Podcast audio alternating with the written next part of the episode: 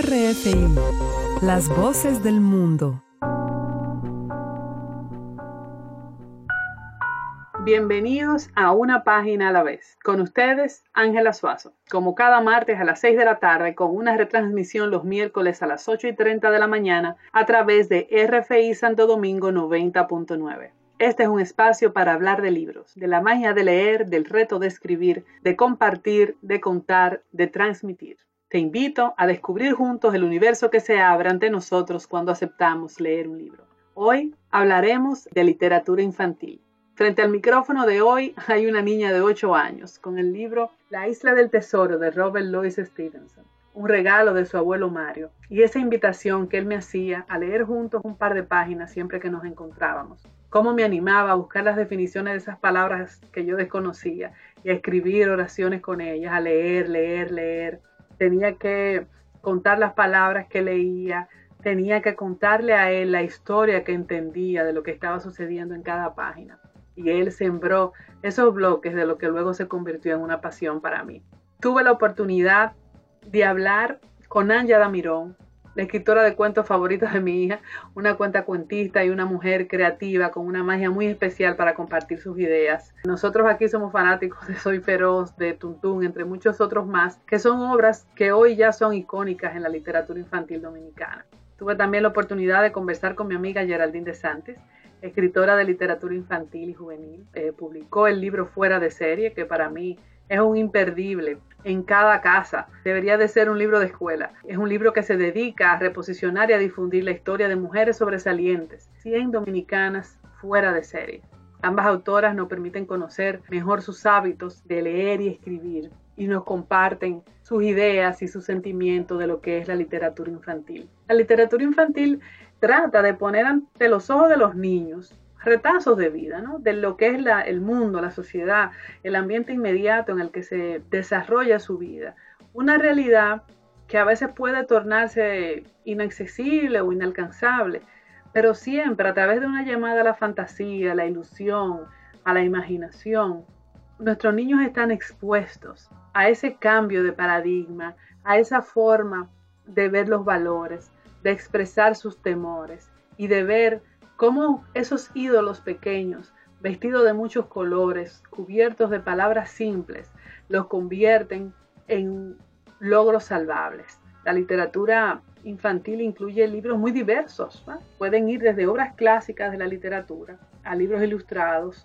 Algunos son relatos de fácil comprensión escritos exclusivamente para niños y los géneros más frecuentes y apreciados que conocemos desde que, desde que somos pequeños, los cuentos de hadas, las fábulas, las mismas canciones de cuna y los cuentos populares que se han transmitido de generaciones en generaciones de forma oral, forman parte también de lo que es la literatura infantil. Antes de continuar hablando de esto, vamos a invitarlos a conocer un poco más de Anja Damirón. RFI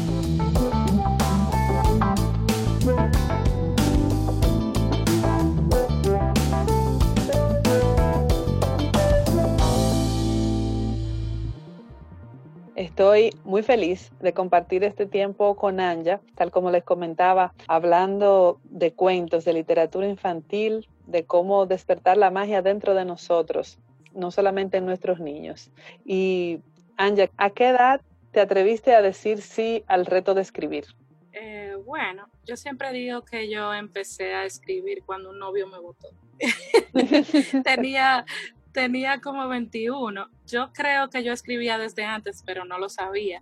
Por ejemplo, cuando salieron los correos electrónicos, que yo tenía mi Hotmail, yo tenía amigos con los que yo solo hablaba por ahí y era, eran email que parecían cartas. O sea, que me escribíamos y ellos me escribían y yo escribía y ellos me escribían. Y eso para mí era escribir. O sea, si tú las lees, no es, no son conversaciones, o sea, son conversaciones con conceptuales, que se nota ya mi forma de expresarme o de, o de organizar las ideas para escribirlas. Entonces yo te diría que yo empecé a escribir así eh, como para compartirlo con, con otros, con personas, como que para que las personas lo leyeran, como a los 21, cuando yo hice un blog que yo tenía que se llamaba Sábana de Papel. Lo creé porque como te dije, un novio, un novio me había votado y yo, para no llamarlo a él cada vez que quería hablar o decir lo que yo sentía, lo que hacía era que escribía. Y eso se compitió como en un juego.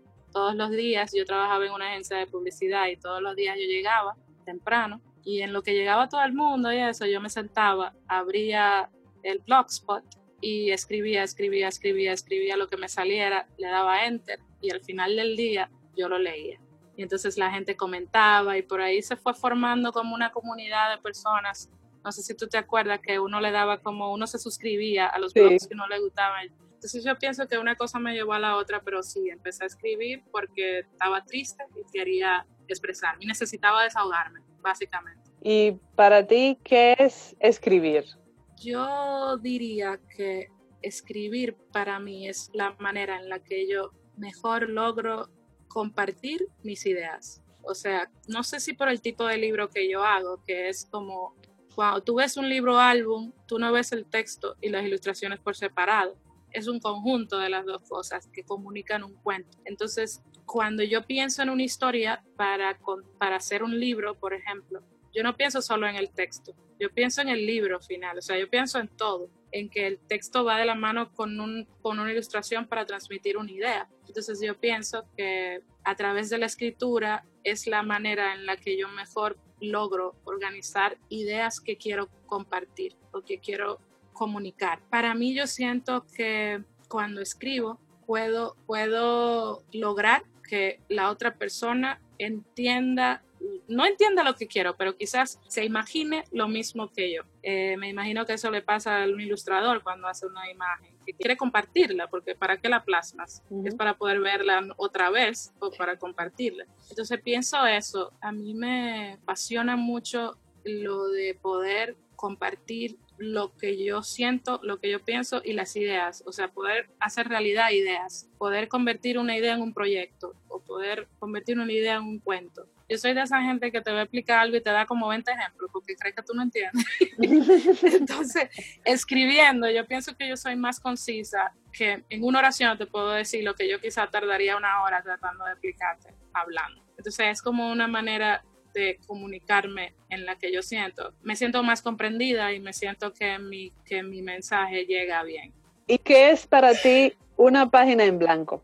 Uf, para mí una página en blanco es una nueva oportunidad de crear lo que sea. No tiene límites. Una página en blanco no tiene, no tiene, es infinita. Yo pienso que es una nueva oportunidad. Para mí, cada proyecto es como una página en blanco. Cada, cada cuento, cada oportunidad, cada vez que me paro a narrar, cada vez que tú te despiertas, tú tienes una página en blanco. Y si viéramos la vida así y cada proyecto así y cada cosa que hacemos la viéramos así, pues creo que disfrutáramos más cada momento. ¿Qué es un elemento que tú entiendes que no puede faltar en un libro infantil? Un elemento que no puede faltar en un libro infantil, imaginación, sí, te diría que imaginación. Cuando yo pienso en un libro infantil, pienso en eso, imaginación, pienso en magia, pienso en en un universo interior y paralelo a la vez. O sea, algo que no, que no sabemos dónde está ubicado, pero que no es real. Cuando tú te... ¿Quién dijo que no es real? Cuando tú es real, es, real para cada, en cada cabeza que Cuando tú escribes un cuento, tú tocas un millón de cabezas y tú no sabes qué va a sentir, qué va a pensar, qué va a hacer esa persona cuando agarra ese cuerpo, ese cuento en la mano. Y yo creo que lo más, lo más increíble que tienen los cuentos es precisamente la infinidad de lecturas que tiene. O sea, como yo puedo leerlo y sentir algo, y tú puedes leerlo y sentir algo, y otra persona puede sentir otra cosa totalmente diferente, y otra persona que vive en otra realidad puede entender otro mensaje, y otra persona que vive en otra realidad puede eh, darse cuenta de algo que ninguno de nosotros hemos notado, y cómo toca cada persona particular según su vida, según su realidad, según su perspectiva. O sea, cada persona hace suyo cada texto que lee. Eso, eso para mí es lo más impresionante, como una misma cosa puede tocar a tantas personas de una manera distinta. Y cuando tú cuentas tu historia desde un lugar mágico, te hemos leído, ¿cómo ha sido tu experiencia contando la realidad, contando cosas que sean reales, que hayan sucedido en la vida real? ¿Se cuenta igual una historia mágica a un hecho de la vida real? Bueno, me imagino que te refieres a cuando, por ejemplo, tengo que contar algo que sucedió. eh, ¿verdad?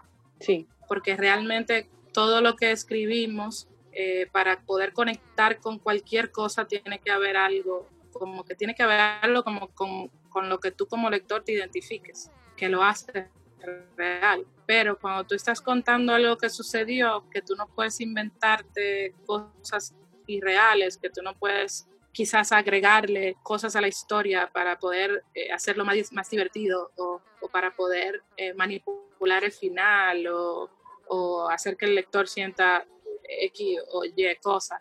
Yo pienso que, que el reto está, cuando uno tiene que escribir una historia así, el reto está en buscar cómo contar esa historia desde una perspectiva que no sea la general, la genérica, como que meterse adentro de eso que sucedió y encontrar algo que compartir que no sea eso que se ve a primera, a primera vista y que pueda hacer que quizás tú puedas entrar dentro de lo que sucedió y, y sentir que eres parte de eso. Pienso que es un, es, no me ha tocado muchas veces hacer eso, pero cuando me ha tocado, siempre trato de que la historia en general no se trate solo de lo que sucedió, sino de algo que haya pasado mientras sucedía eso. Para un escritor de libros infantiles, ¿quién es el ilustrador? ¿Qué es? ¿Qué representa?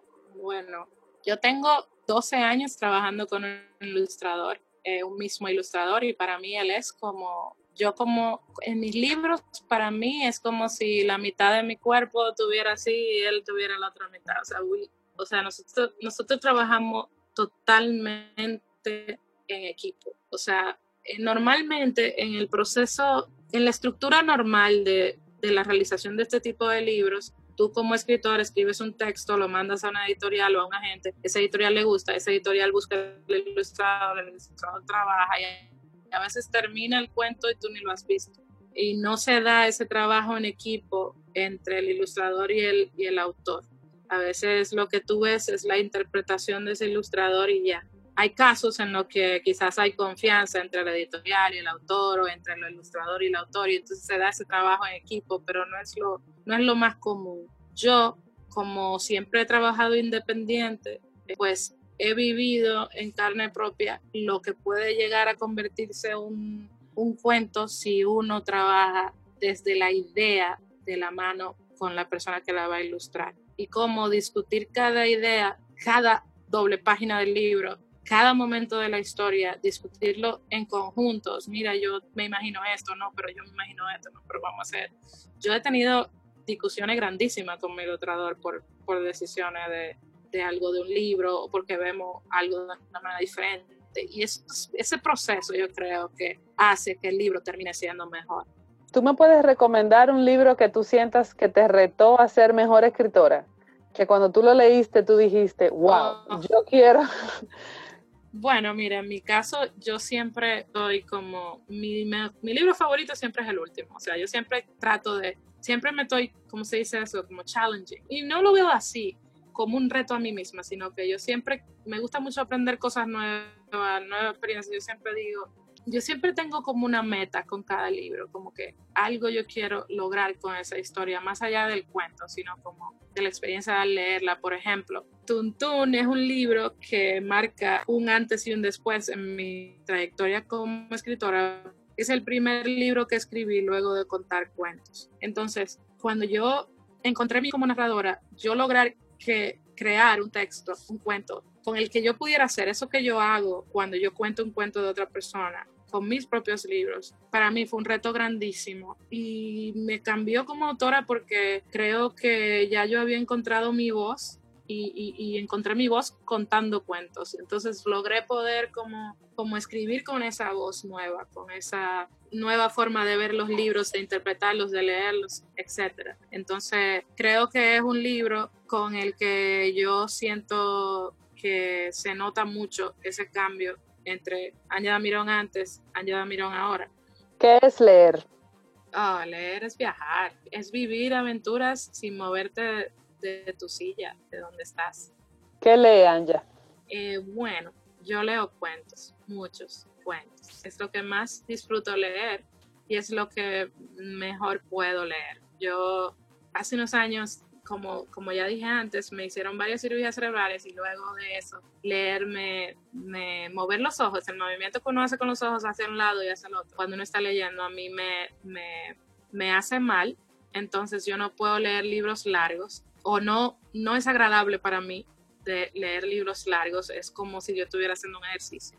Entonces eso hace que yo no disfrute lo que estoy leyendo. Pero con el tiempo, con los años, cada vez lo tolero más y cada vez estoy disfrutando más la lectura de textos largos.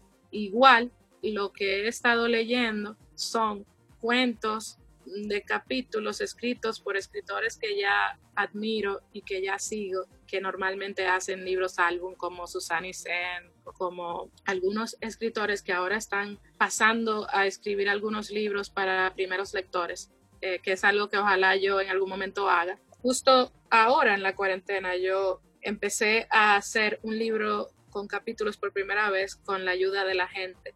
Yo tengo un cuento que se llama Una mancha inesperada en Instagram. A mí se me ocurrió en la cuarentena como, wow, qué chulo sería poder ir haciendo un cuento en el tiempo, pero con la colaboración de la gente, o sea, construir una historia de la mano de las personas, que los niños puedan ir siguiendo como si fuera una serie, pero que no solo seguirla, sino que puedan opinar y que puedan contribuir para que la historia se vaya creando. Entonces yo me puse en contacto con mi ilustrador y con Bonet, que le hace la música a mi podcast. Con la colaboración de ellos dos, estamos haciendo esa historia desde hace, bueno, tenemos siete capítulos, hace siete semanas. Nosotros ponemos, eh, yo realmente escribo cada capítulo cada semana y lo, narro, eh, me grabo narrándolo y bueno, le pone música y Pablo hace algunas ilustraciones y yo misma lo edito en mi celular con una aplicación. Y entonces cada semana, cada miércoles subimos un videíto con el capítulo, pero en cada capítulo al final hay algo que los niños tienen que decir, por ejemplo, mancha es una mancha negra que apareció un día en una hoja y se tragó todo lo que había en la hoja. Entonces hay una batalla entre un dibujo que quedó libre, que escapó, y él que quiere tragárselo. Entonces ese dibujo, por ejemplo, es un perrito. El nombre de ese perrito se lo inventó la gente. O sea, este perrito no tiene nombre. ¿Qué nombre te gustaría que tuviera este, este perrito? Y comentaron 300 gente, entonces yo cogí uno y lo digo. El perro se llama Bruno. Nombre, idea propuesta por fulana de Perú, eh, de 5 años. Entonces, cada semana la gente ve el capítulo y comenta en el mismo capítulo en Instagram. Y y yo cada semana escojo un gana, una, ganador, bueno, una idea y hago, la, algo el capítulo utilizando esa idea. Es una historia que no tiene final, o sea, no, yo no sé cómo va a terminar y es la primera experiencia mía escribiendo algo que no es un cuento y ya, o sea, que tiene capítulos. Me siento muy cool, pero realmente al final no sé si, si, si leyendo cada capítulo como un lector, porque no es lo mismo yo eh, narrándolo con música y todo, vas, vas, va a terminar siendo interesante o estando bien escrito, etcétera. Yo lo que pienso es que después de que tengamos, bueno, muchos más capítulos, pues ver si puedo poner todo el texto corrido y quizás mandarlo a alguien a que lo edite, a que lo revise para ver si, si está escrito de una manera correcta para que sea un libro. Porque realmente yo lo escribo pensando en que lo voy a narrar, en que lo voy a contar. Quizás repito palabras que quizás si lo, si lo, si lo escribiera para que fuera leído, como cuando escribes un, un cuento, pues al final terminara siendo diferente. Cuando pensamos en leer, yo te pregunto, así rápido, ¿digital o físico? Cualquiera. ¿Autores nuevos o escritores consagrados? Autores nuevos. Un libro imperdible que tú quisieras que todos los niños leyeran. Alice en el País de las Maravillas. Un libro que a ti te hubiese gustado haber escrito. Wow, espérate. que a mí me hubiera gustado haber escrito. Uy, hay un libro nuevo que hace unas semanas tengo que me enamoró y a pesar de que hay algunas historias similares, me encanta cómo está escrito. Se llama Mejor Regalo y es un álbum ilustrado eh, escrito por José Carlos Román. Creo que me encanta cómo está escrito y se parece mucho a cómo yo escribo. Eh, y cuando lo leí me sentí como, wow, porque yo no escribí esto. Recomiéndame, Anja, dos libros, tres, que tú creas que como padres debemos de buscar, que como niños debemos de pedir. Bueno, ok. Te voy a recomendar tres autoras, eh, que te puedo decir varios libros de ellos, pero realmente cualquier libro de ellos. Eh, una es Susana Isen, es una autora increíble, su, ella es psicóloga y sus libros todos tienen una mezcla delicada entre tratar valores y dejar moralejas importantes y al mismo tiempo eh, ser cuentos divertidos con personajes interesantes. La otra autora es Gracia Iglesias, que es una autora que me encanta contar. La mayoría de los libros de ella yo lo compro sin pensar porque sé que lo voy a querer contar. Es una autora que juega mucho con con las palabras y que juega mucho con todas esas cosas que a nosotros los padres no nos gustan, pero a los niños les dan mucha risa. Las cosas que dan asco eh, y ella logra que de esa manera que uno se ría mucho, disfrute mucho, al mismo tiempo escribe de una manera eh, en la que cada libro probablemente tu hijo te pregunte cinco veces qué significa una palabra. Así que trabaja mucho con el, ampliar el vocabulario de los niños. No tiene miedo de, de, incluir algunas palabras rebuscadas dentro de sus libros. Pienso que es genial. Y el tercero te diría que Oliver Jeffers. Oliver Jeffers ha creado un nuevo idioma. Él tiene libros, tiene cuadros, tiene hasta películas. Hace poco, en abril, sacaron un corto sobre la Tierra. Apple lo hizo con su último libro. Es un autor que ha logrado algo que muchos autores quisieran, que es tener un sello que tú a kilómetros sabes quién es él.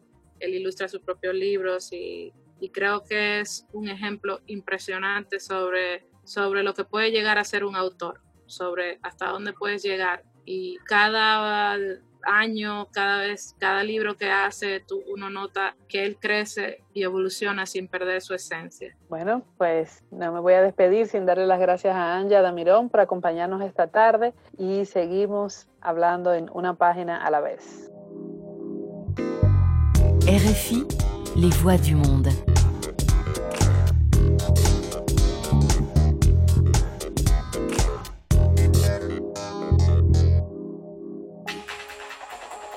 Es difícil establecer el inicio de la literatura infantil como tal. Muchos especialistas coinciden en señalar que fue Charles Perrault en el siglo XVII, cuando él, en una recopilación de leyendas célticas y relatos populares, algunos franceses, otros italianos, marcó un inicio de esa literatura contada para los más pequeños. En esos clásicos nosotros podemos encontrar la Cenicienta, el gato con bota, la caperucita, Pulgarcito, esas historias que para nosotros son sinónimos de literatura infantil. Tenemos a Batista Basile en el siglo XVII también y otros autores que nos indican que en la Francia del siglo XVIII aparece la literatura infantil con una publicación de un libro llamado El amigo de los niños. Hasta esa fecha los niños no tenían libros, los libros no estaban destinados directamente a un público infantil y los niños solo leían y escuchaban cosas que estaban escritas por y para adultos. De hecho, lo que se piensa que sucedió es que en ese momento a esas obras que surgieron fueron adultos que adoptaron y adaptaron para niños ejemplares de grandes obras literarias. Tenemos a Robinson Crusoe en el 1719, Los viajes de Gulliver 1726, Alicia en el País de la Maravilla, una historia tan rica de Lewis Carroll a través del espejo y lo que Alicia encontró ahí, que son un complemento de esa historia.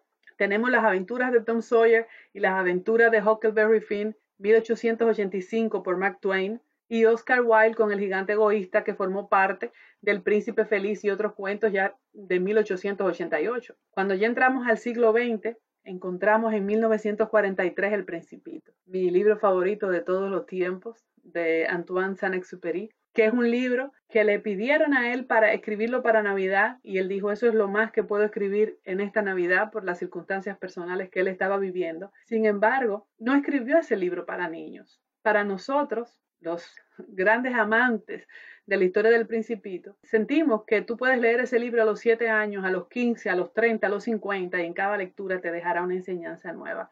Los dejo con esa invitación a los que no lo hayan leído. Son las 76 páginas más ricas de la historia. Pero en República Dominicana, nuestra historia también data de los 1800. Tenemos a Salomé Ureña de Enríquez, nuestra primera poetisa, que escribió pensando en los niños, el ave y el nido.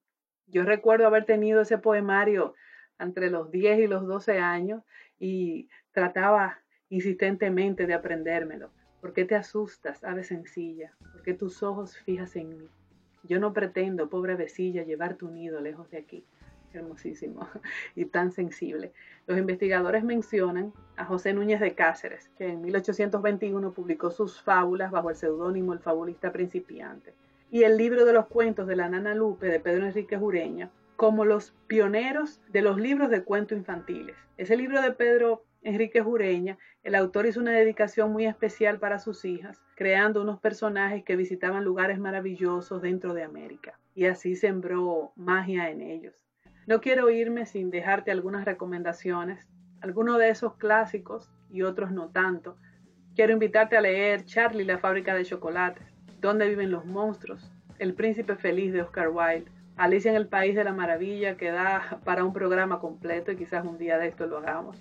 El Mago de Oz, Las aventuras de Tom Sawyer, mi gran favorito de la infancia, Platero y yo, de Juan Ramón Jiménez, Cuentos Dominicanos, te invito a leer Cuentos sin ningún porqué de Yuan Fue Liao y recientemente lanzado El Mundo al Revés por Fala Halal. Ese es un hermoso mensaje como parte de un proyecto internacional que busca acompañar emocionalmente a los niños durante este difícil reto que nos ha tocado vivir con el COVID-19. Ese es un cuento que va a estar traducido en múltiples idiomas y es una dominicana que va a llevar su magia a muchos países.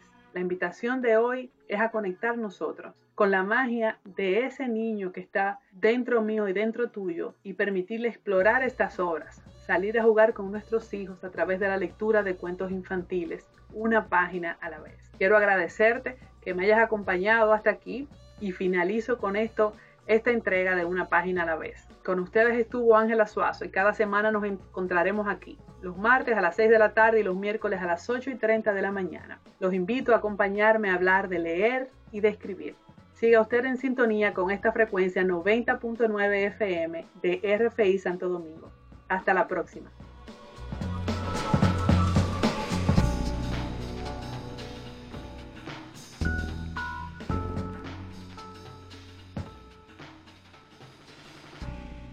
RFI, la radio del mundo.